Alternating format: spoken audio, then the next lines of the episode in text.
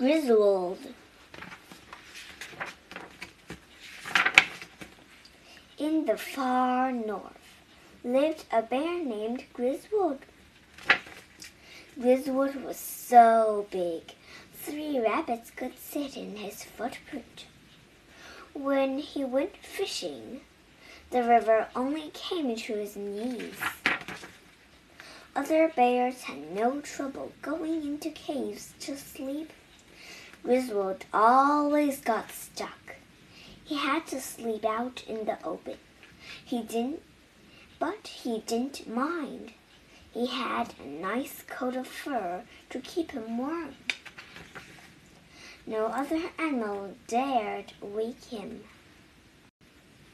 One morning, there was a loud noise in the forest. All the other bears ran away. Grizzwold went to see what it was. He saw men chopping down trees. Temper! they shouted. What's the big idea? he asked. What are you doing to my forest? We are sorry, said the man. We have to send these logs down the river to the mail. They will be made into paper. I can't live in a forest with no trees, said Grizzwold. He went to look for a new place to live.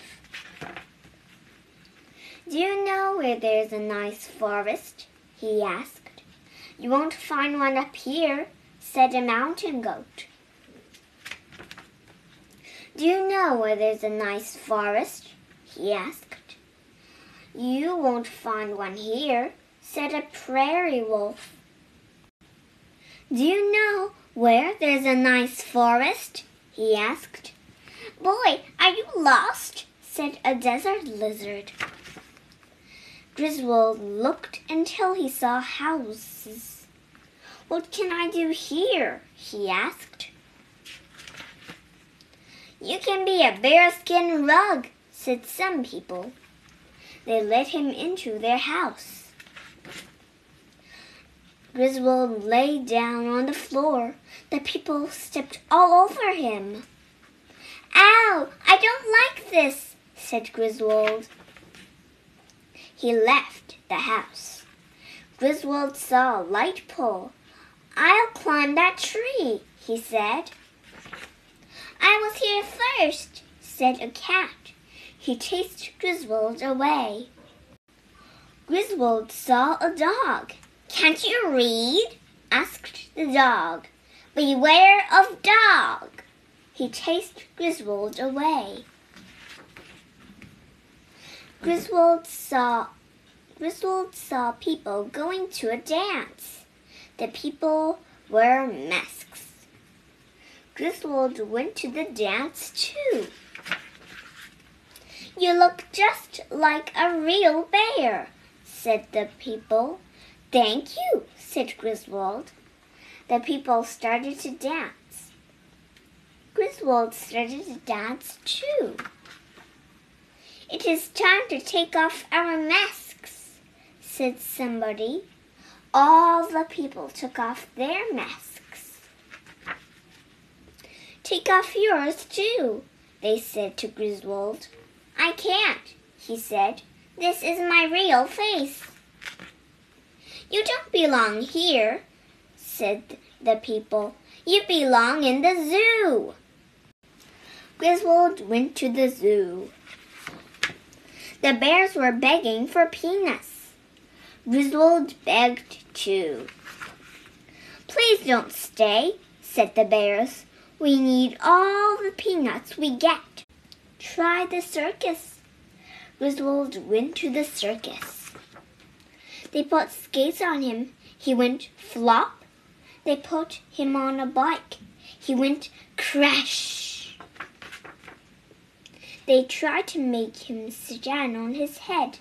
He couldn't do that either. I guess it takes practice, said Grizzwold. It sure does, said the train bears. Grizzwold tried to rest. You can't park here, said a policeman. I'll find a place to park, said Griswold. He ran until he came to a nice forest. I'm very glad to be here, he said. We are very glad you're here too, said some hunters. They took aim. Don't shoot, said a ranger. This is a national park. No hunting allowed. The hunters left. Thank you, said Grizzwold. You'll be safe here, said the ranger. People can't shoot animals here. They can only shoot pictures. All the people wanted to take Grizzwold's picture. He he was the biggest bear they had ever seen. Thanks for posing for us, they said. This is the life for me, said Grizzwold. He was very happy.